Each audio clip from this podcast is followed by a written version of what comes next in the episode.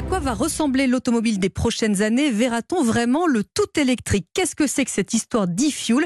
Et comment l'industrie va-t-elle s'y préparer? Quelles sont les futures innovations et les nouveautés du marché? Ça fait beaucoup de sujets à aborder avec Fabrice Cambolive. Bonjour. Bonjour, merci de me recevoir. Directeur général de la marque Renault, merci d'être avec nous dans ce studio. D'abord, première chose, j'aimerais vous faire commenter les derniers chiffres, hein, puisque c'est l'actualité. Les ventes de voitures neuves dans l'Union européenne ont continué de, bien grimper hein, au mois de, de février Comment est-ce que ça se traduit chez Renault? Quelle est votre gamme gagnante? Oui, effectivement, les, ventes de voitures neuves en Europe euh, sont en train de rebondir et c'est une bonne nouvelle. Oui. Euh, et dans ce contexte, c'est vrai que le groupe Renault progresse, porté par une belle dynamique sur euh, la marque Renault. Alors je pense que cette dynamique est liée à deux effets. le premier, c'est qu'on résout peu à peu la crise des composants. Donc on arrive à fabriquer plus et donc à livrer plus rapidement nos clients. Et ça, c'est bien. Euh, le deuxième effet, c'est que, comme vous le savez, nous sommes en phase de renouvellement de nos produits. Mhm. Et là, nous venons de lancer ces derniers mois euh, trois nouveaux modèles.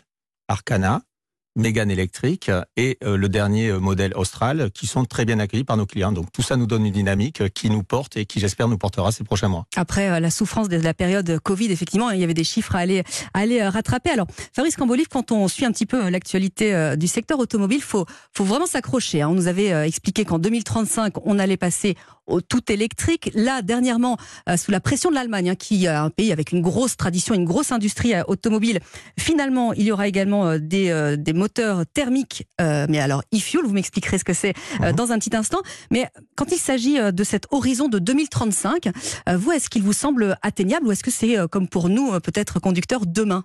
Alors 2035, effectivement, ça va arriver très rapidement.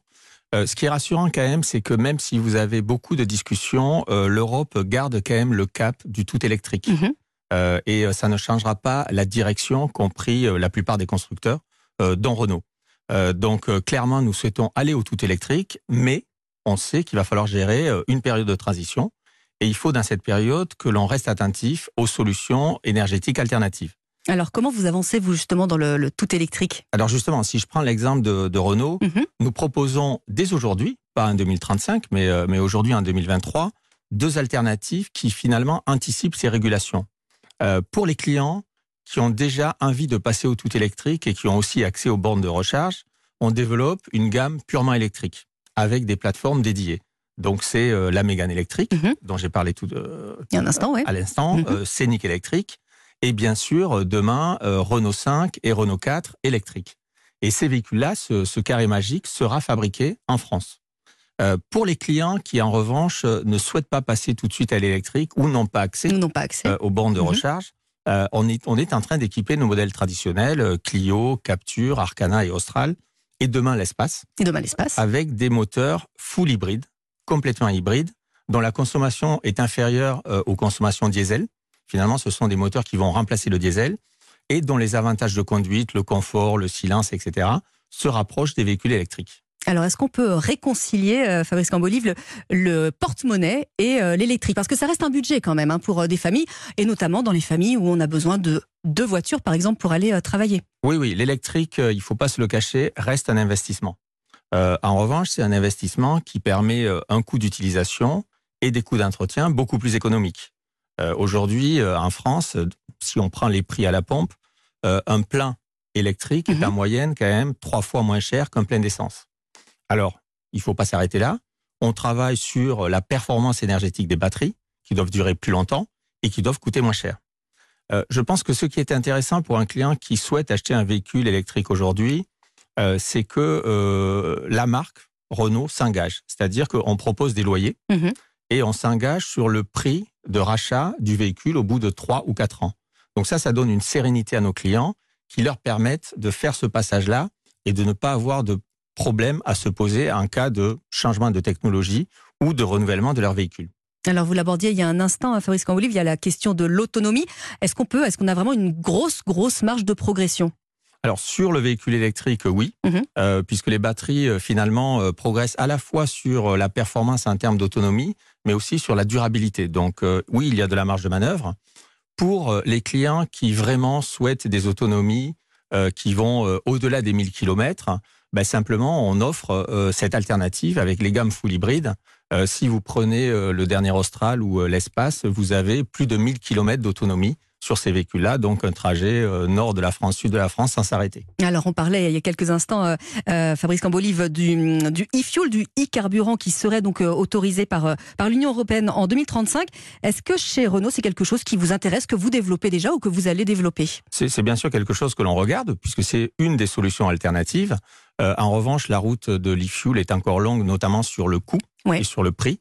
Euh, donc, on le considère comme une solution, mais plutôt une solution complémentaire par rapport à la solution euh, principale qui reste le passage au tout électrique. Et même question pour ce qui concerne l'hydrogène électrique. Je sais que euh, Toyota notamment s'y intéresse, le teste déjà. La même chose, vos, ingénieurs sont déjà à la manœuvre? Oui, oui, déjà, mais on travaille l'hydrogène plutôt sur la partie véhicule utilitaire et mhm. notamment sur les grands fourgons parce que ça permet d'avoir plus de place pour le réservoir et euh, avec des flottes qui roulent et qui reviennent euh, aux bornes de recharge de manière plus fréquente. Mais ça se travaille. Alors il y a des fleurons hein, chez, euh, chez Renault, bien évidemment, des marques qui ont bercé notre enfance, des noms qui ont bercé notre enfance. Je pense notamment à l'espace. Alors ça, ça parlera aux, aux quadragénaires notamment, puisque l'espace aujourd'hui a 40 ans. Vous lui avez offert un petit coup de jeune avec cette transformation en SUV. Est-ce que la marque Renault était, est la dernière à entrer dans le, le marché du SUV Est-ce que c'est un virage que vous avez raté? Alors, 40 euh, ans, c'est euh, six générations d'espace. Hmm. Six générations d'espace, c'est énorme. Et effectivement, à chaque génération, on a évolué. Euh, on avait déjà, on a déjà des SUV dans la gamme, Arcana, Austral. et en fait, je pense que l'image des SUV et la manière de faire des SUV a évolué aussi. Vous avez de moins en moins de SUV agressifs. Vous avez plutôt des SUV qui sont sur, qui répondent finalement à l'atteinte des consommateurs. Et sur l'espace, c'est quoi les attentes des clients demain? C'est d'abord garder euh, les principes de l'espace, mhm. plus d'espace euh, sur le, le, rang passager, plus un toit ouvrant qui est très grand, des espaces d'écran qui sont aussi euh, encore plus grands. Donc on garde les caractéristiques et l'ADN de l'espace, mais on a fait un véhicule quand même dont l'empreinte environnementale doit être plus réduite. Mhm. Donc le véhicule est plus léger, le véhicule est plus court, le véhicule consomme moins et on y rajoute de la modernité, avec euh, notamment, par exemple, toute la connectivité de Google Maps.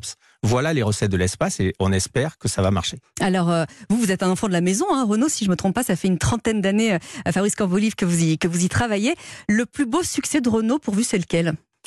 Le plus beau succès de Renault, c'est la capacité à être à la fois une marque européenne, mhm. avec des véhicules emblématiques comme Twingo, comme Scenic, comme la Renault 4 et la Renault 5 que nous nous apprêtons à renouveler, mais c'est aussi parce que j'ai fait euh, neuf pays pour Renault euh, dans le monde, une marque internationale. En fait, euh, Renault, c'est la première marque française vendue dans le monde. La première marque automobile française vendue dans le monde, parce qu'on est présent au Brésil, en Turquie, en Inde, sur beaucoup de marchés que vous ne soupçonnez pas. Ah bah vous reviendrez nous en parler de ces marchés que vous ne pas parce qu'on arrive déjà au terme de cet entretien. Merci infiniment Fabrice Cambolive de vous être déplacé dans les studios d'Europe 1 ce matin avec tous ces auditeurs d'Europe 1 qui sont peut-être justement en ce moment en train de vous écouter dans leur véhicule probablement pour aller au marché ou accompagner les enfants au foot. Merci beaucoup d'être venu. Merci à vous et bonne route.